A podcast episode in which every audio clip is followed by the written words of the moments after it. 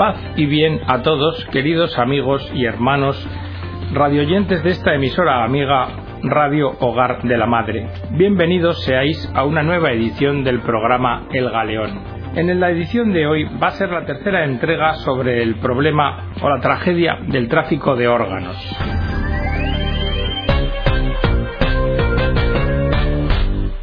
Vamos a dar testimonio de casos que se han producido Posteriormente haremos nuestras las consideraciones de Benedicto XVI hablando sobre la donación de órganos como don para la vida y terminaremos con un comunicado final de la Pontificia Academia Provita Ética de la Investigación Biomédica para una visión cristiana. Y comenzamos ya sin más preámbulos con las palabras de quien era entonces cardenal Ratzinger hablando en la Catedral de Notre Dame de París. El infierno es en realidad la ausencia de Dios, como lo demuestran los acontecimientos del siglo XX, y hechos a los que aluden palabras tan terribles como Auschwitz, archipiélago Gulag, o nombres propios como Hitler, Stalin o Pol Pot. Porque el infierno, dice Ratzinger, es vivir en la ausencia de Dios. Y los infiernos han sido fabricados para preparar un mundo futuro de hombres que se basten a sí mismos, convencidos de no necesitar ya a Dios.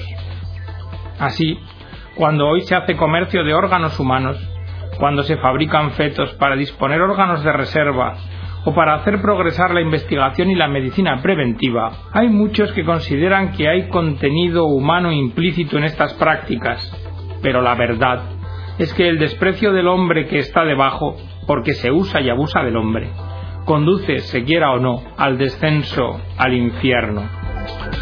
Nos llega desde la organización Human Rights Watch la siguiente noticia de 2008. Esta asociación exige que se investigue el presunto traslado forzado de serbios a Albania y ha solicitado una investigación independiente y transparente que establezca y esclarezca la suerte de cientos de desaparecidos serbios que presuntamente fueron trasladados a Albania tras la guerra de 1999. La ex fiscal general del Tribunal Penal Internacional, Carla del Ponte, ha afirmado en su nuevo libro de memorias titulado La caza que la aparición de nuevas informaciones refuerzan las acusaciones de que el desaparecido Ejército de Liberación de Kosovo permitió tráfico de órganos humanos de ciudadanos civiles serbios y de que durante sus investigaciones tuvo noticias de que por lo menos 300 serbios fueron secuestrados y asesinados durante el conflicto de Kosovo de 1999 por traficantes de órganos que presumiblemente eran albano-kosovares.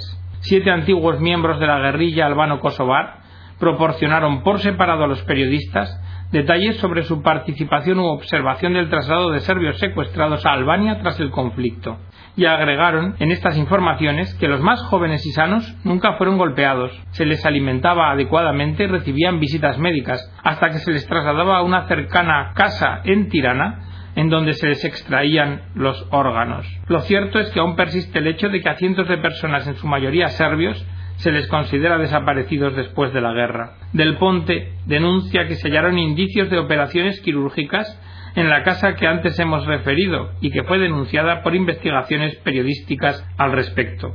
En un informe de UNMIC se detallaron las pruebas forenses realizadas en dicha casa, en la que se hallaron rastros de sangre, jeringuillas, medicamentos y bolsas de suero. Por esto es imprescindible que se inicie, se realice y termine una investigación clara y transparente sobre estos hechos. Lo exige la humanidad. Por otra parte, relatores especiales de Naciones Unidas han reiterado denuncias también en el año 2008 sobre sustracción masiva de órganos a practicantes de Falun Gong por el régimen chino. Dos relatores especiales de Naciones Unidas reiteraron sus denuncias sobre sustracción sistemática de órganos a practicantes de Falun Gong detenidos ilegalmente en China.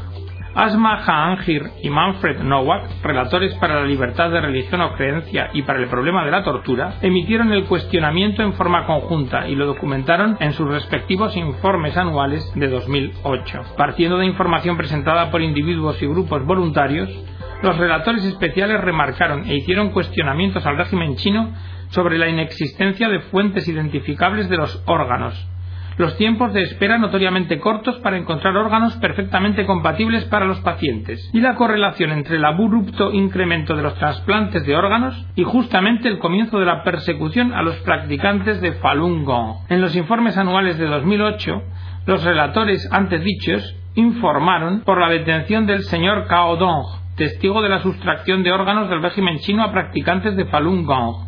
Fue entrevistado este señor en Beijing por el vicepresidente del Parlamento Europeo, Edward Macmillan Scott, y le había dado su testimonio. Luego de la reunión, las autoridades chinas arrestaron a Cao. Los informes indican que fue sentenciado a cinco años de prisión por aceptar entrevistas ilegales. ¿Cuál es el trasfondo de esta situación? Falun Dafa es una disciplina de origen chino que incluye ejercicios suaves, meditación y enseñanzas que subrayan los principios de verdad, benevolencia y tolerancia. Al principio, su difusión masiva fue aceptada por el régimen chino, pero cuando su popularidad creció vertiginosamente y el número de miembros superó al del Partido Comunista, por orden del dictador Jiang Zemin comenzó una feroz persecución que ya dura por ocho años. Según organismos de derechos humanos, miles ya han muerto a raíz de esta persecución y cientos de miles han sido arrestados ilegalmente y torturados. Investigaciones en los últimos años que comenzaron con un informe elaborado por el secretario de Estado de Canadá David Kilgour y el abogado canadiense David Matas comprueban que los detenidos sistemáticamente están siendo asesinados una vez que se les han extraído órganos vitales con fines lucrativos. También, desde la Asociación Human Life International, su presidente, el padre Thomas G. Euteneuer, nos recuerda que en los círculos políticamente correctos de hoy en día no es aceptable decir que hay grandes conspiraciones responsables de los males del mundo. Pero, sin embargo, el Papa Juan Pablo II en su carta encíclica El Evangelio de la Vida de 1995 analizó la aterradora corrupción de la cultura contemporánea, que ha recibido la ayuda y el apoyo de la investigación motivada por los intereses de la industria farmacéutica, y calificó el abominable desastre que ha causado de conspiración internacional contra la vida es posible que mucha gente se sienta a gusto confortablemente y no esté dispuesta a enfrentar esta realidad. Pero aquellos que son pro vida y todas las personas de buena voluntad deberían de estar seriamente preocupadas por estos intereses tan poderosos que se han confabulado contra la vida. En el año 1997, cuando Mark Crutcher de la organización Provida Life Dynamics denunció la atroz venta de tejido de bebés que habían sido abortados en centros de matanza por medio de este procedimiento en Estados Unidos, algunas personas se sintieron totalmente sorprendidas. Sin embargo, los intereses creados de los políticos y de las empresas conspiraron para que el tema fuera apartado de la opinión pública. Y según Life Dynamics, este execrable negocio continúa funcionando en nuestro país como si nada estuviera pasando. Desde una perspectiva internacional, la situación en Europa Oriental nos presenta un vívido cuadro del depravado mundo en el que nos ha tocado vivir. En general, Europa Oriental es pobre y los gobiernos y la policía se corrompen fácilmente ante los cientos de millones de dólares que ante sus narices les presentan los caníbales de la alta tecnología. Me refiero a los gigantescos negocios farmacéuticos, de cosmética y de trasplantes de órganos. Estas empresas requieren una enorme y creciente cantidad de tejido humano y de ovocitos para su investigación, para sus procedimientos quirúrgicos y para sus cosméticos. Y como hay grandes sumas de dinero rápido y fácil de ganar, los individuos sin escrúpulos tienden a fluir hacia estas compañías para aprovecharse de la situación. En el año 2006, el director de investigación de Human Life International, Brian Clowes, escribió un informe sobre el Instituto para la Medicina Regenerativa Sito en Barbados, instituto al que las mujeres ricas de Estados Unidos y el Reino Unido acuden para gastarse mucho dinero, miles de dólares, en un tratamiento en el cual les inyectan en el cuerpo tejido licuado que proviene de bebitos abortados. Y todo para que se puedan sentir refrescadas y su apetito sexual sea realzado. Este informe señaló que el director de dicho Instituto para la Medicina Regenerativa era un médico ucraniano cuyas credenciales estaban plasmadas en estrafalarios diplomas colgados de la pared. Pero nos enteramos de que la situación es peor de lo que pensábamos. La BBC de Londres dio a conocer que en los hospitales de maternidad de Ucrania están tomando a los bebés recién nacidos de sus madres pobres y los están matando para extraerles sus órganos. Un equipo de investigadores del Consejo de Europa encontró que los bebés habían sido completamente desmembrados y mutilados. Les habían arrancado sus órganos internos y sus extremidades, y les habían extirpado sus cerebros, y todo ello lo habían hecho sin anestesia. Créanme, dice el presidente de Human Life International. Es verdad, lo he visto con mis propios ojos. He visto la película que muestra a las víctimas de esta atrocidad. Pero esto no es todo. Europa Oriental y del Sur se ha convertido en un círculo biológico del horror. A las mujeres rumanas se les incita a que donen sus ovocitos a cambio de una suma de dinero equivalente al salario de un mes. Luego prácticamente las esclavizan. Les hacen ingerir potentes fármacos y les sacan los ovocitos una y otra vez hasta que quedan a veces paralíticas. En Atenas, la policía cerró recientemente una operación en la que resultó que obligaban a las mujeres de cierto perfil físico a prostituirse y luego sus hijos eran entregados a personas ricas del mundo occidental. A los que hemos estado luchando contra la cultura de la muerte, estas atrocidades desgraciadamente no nos sorprenden. Nuestras sociedades han ido resbalando poco a poco por una pendiente moral, hasta que ahora están ya prácticamente tocando fondo y el mal completamente difundido.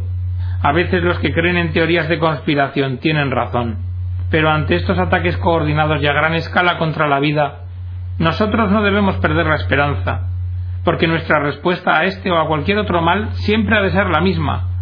Juntos actuamos siguiendo los verdaderos principios, oramos a Dios y ayunamos. Nuestro Señor dijo que estas son las únicas cosas que expulsan a los demonios que se encuentran profundamente arraigados. De manera que la conclusión es que lanzamos un llamado a todas las personas de buena voluntad para que se unan y para que ofrezcan sus oraciones y sus sacrificios para proteger la vida ante los males que por todos lados la amenazan. En un congreso internacional sobre criterios éticos para trasplantes de órganos, el Santo Padre Benedicto XVI dio una conferencia titulada Un don para la vida, consideraciones sobre la donación de órganos.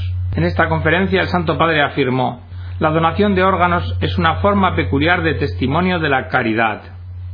En un periodo como el nuestro, con frecuencia marcado por formas de egoísmo diferentes, es cada vez más urgente y prioritario comprender que para una correcta concepción de la vida es determinante entrar en la lógica de la gratuidad existe, de hecho, una responsabilidad del amor y de la caridad que compromete a hacer a cada uno de su vida propia un don para los demás, si es que quiere verdaderamente la propia realización, como así nos lo enseñó el Señor Jesús.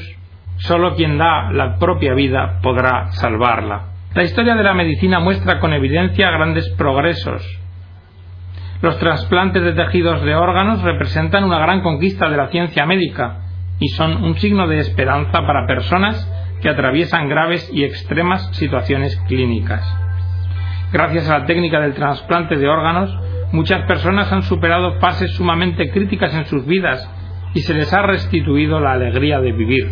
Y esto no hubiera podido suceder si el compromiso de los médicos y la competencia de los investigadores no hubieran contado con la generosidad y el altruismo de quienes han donado sus órganos. El problema de la disponibilidad de órganos vitales, por desgracia, no es teórico, sino que es algo dramáticamente práctico. Así, se pueden constatar las largas listas de espera de muchos enfermos en los distintos países. Pero el Papa nos recuerda que en el contexto actual es preciso volver a reflexionar sobre la conquista de la ciencia referente a los trasplantes de órganos para que la multiplicación de peticiones de ayuda y de trasplantes no trastoque o pervierta los principios éticos que constituyen su fundamento, porque el cuerpo nunca podrá ser considerado como un mero objeto, de lo contrario se impondría la lógica del mercado. El cuerpo de toda persona, junto al espíritu que es dado a cada uno individualmente, es una unidad inseparable en la que está impresa la imagen del mismo Dios. No se puede prescindir de esta dimensión, y es necesario, por tanto, que en primer lugar se ponga el respeto por la dignidad de la persona y la defensa de la tutela de su identidad personal. Por lo que se refiere a la técnica del trasplante de órganos, esto significa que sólo se puede hacer una donación si no se pone en serio peligro la propia salud y la propia identidad, y siempre por un motivo o causa que moralmente sea válido y proporcionado.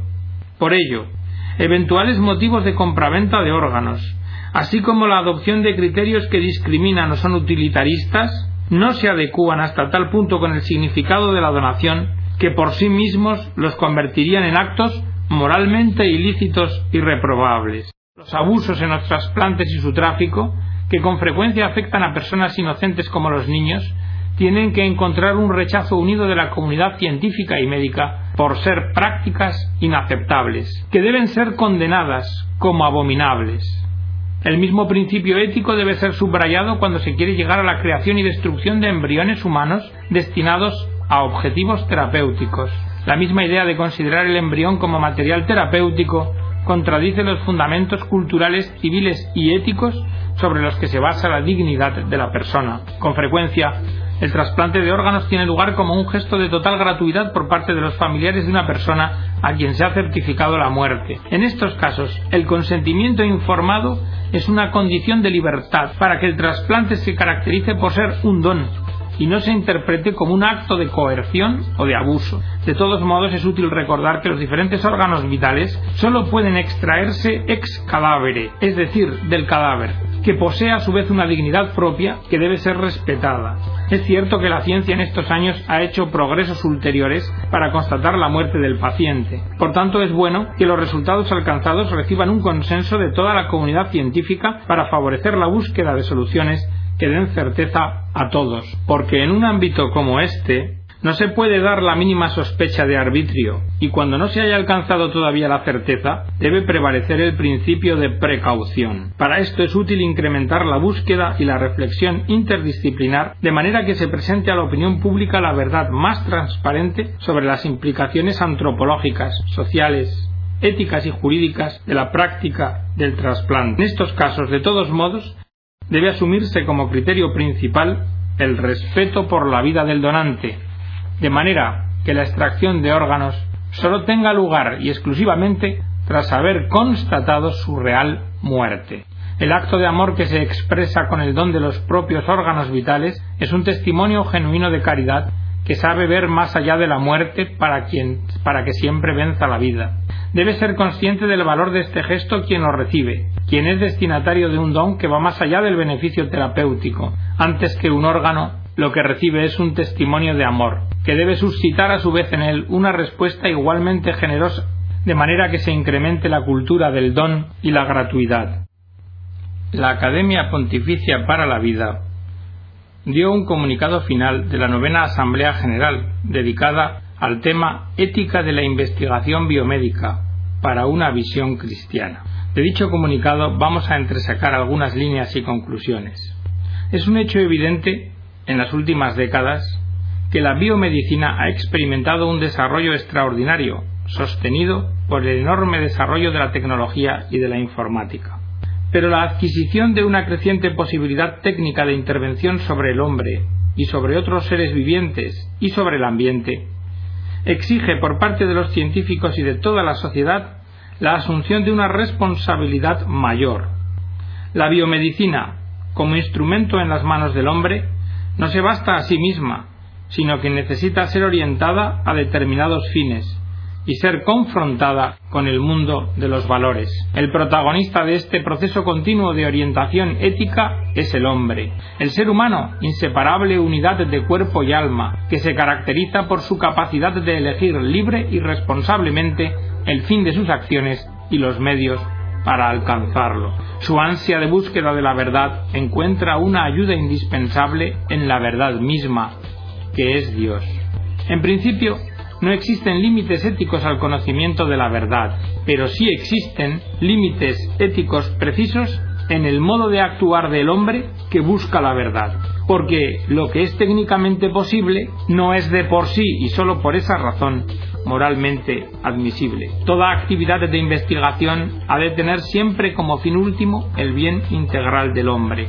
Decía el Papa Juan Pablo II que la Iglesia respeta y apoya la investigación científica cuando tiene una orientación auténticamente humana, evitando toda forma de instrumentalización o destrucción del ser humano y manteniéndose libre de la esclavitud de los intereses políticos y económicos.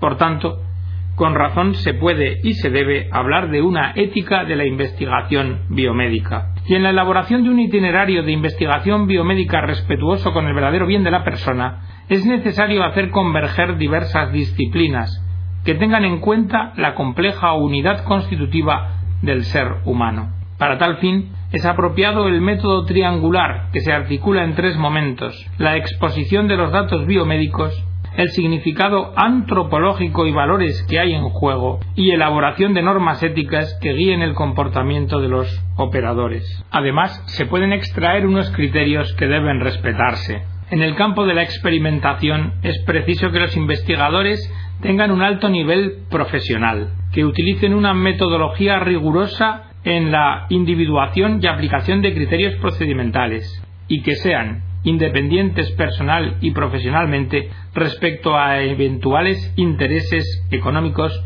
ideológicos, políticos o de naturaleza semejante extraños al fin de la investigación. También es necesario que la fase clínica experimental de aplicación al hombre sea precedida por una adecuada experimentación conducida sobre animales, que permita a los investigadores adquirir previamente todos los conocimientos necesarios acerca de los posibles daños y riesgos que la experimentación podría conllevar. También se debe dedicar especial atención en los protocolos de investigación a la implicación de sujetos humanos particularmente vulnerables a causa de sus condiciones vitales, como claramente se muestra de manera ejemplificadora en el embrión humano. Una eventual experimentación sobre él comportaría, a la luz de las actuales posibilidades técnicas, riesgos muy elevados y por tanto éticamente inaceptables de causarle daños irreversibles e incluso la muerte. También es inaceptable en absoluto la motivación aducida por parte de algunos acerca de la licitud de sacrificar la integridad de un sujeto humano en estado embrional hasta el punto de destruirlo si es necesario, con el fin de obtener beneficios para otros individuos humanos. Nunca es moralmente lícito hacer intencionalmente un mal, ni siquiera para obtener fines en sí mismos buenos. El individuo humano en estadio embrional, aun mereciendo el respeto debido a cada persona humana, no es ciertamente un sujeto que esté en condiciones de dar su consentimiento personal. Por tanto, cualquier intervención experimental sobre el embrión humano que no esté orientada a conseguir beneficios directos para su salud no puede ser considerada lícita. Termina el documento de la Academia Pontificia con una propuesta de compromiso dirigida a los investigadores y centrada en los siguientes puntos. Me comprometo a adherirme a una metodología de investigación caracterizada por el rigor científico. Me comprometo a no practicar investigaciones en las que me encuentre en conflicto de intereses tanto desde el punto de vista personal como profesional o económico. Me comprometo a que la ciencia y tecnología en el desarrollo que practique esté al servicio de la persona humana, con respeto de su dignidad y sus derechos. Me comprometo a que mis investigaciones respondan al principio de bondad moral y en él se reconozca la dimensión corporal y espiritual del hombre. Me comprometo a respetar la dignidad humana de cada ser humano desde su fertilización hasta su muerte natural. Reconozco la utilidad y obligación de una seria y responsable experimentación sobre animales antes de aplicar al hombre nuevas metodologías diagnósticas y terapéuticas. Reconozco también que el paso de la experimentación animal a la fase clínica experimental en el hombre debe ser realizado solo cuando las evidencias adquiridas a través de la experimentación animal garanticen la inocuidad o la aceptabilidad de los eventuales daños y riesgos que tales experimentaciones implicasen. Reconozco la legitimidad de la experimentación clínica sobre el hombre, pero sólo bajo condiciones precisas, y entre las cuales, en primer lugar, está la salvaguardia de la vida y de la integridad física y nunca aceptaré que una persona sea sometida a una experimentación sin que previamente haya dado su consentimiento libremente e informado debidamente. Y hasta aquí, queridos amigos, la edición del programa de hoy del Galeón, con este grito de esperanza que representa el compromiso formulado desde la Academia Pontificia para la Vida, a fin de que la dignidad de la persona sea siempre respetada y la cultura de la vida se imponga sobre la cultura de la muerte. Que Dios os bendiga a todos.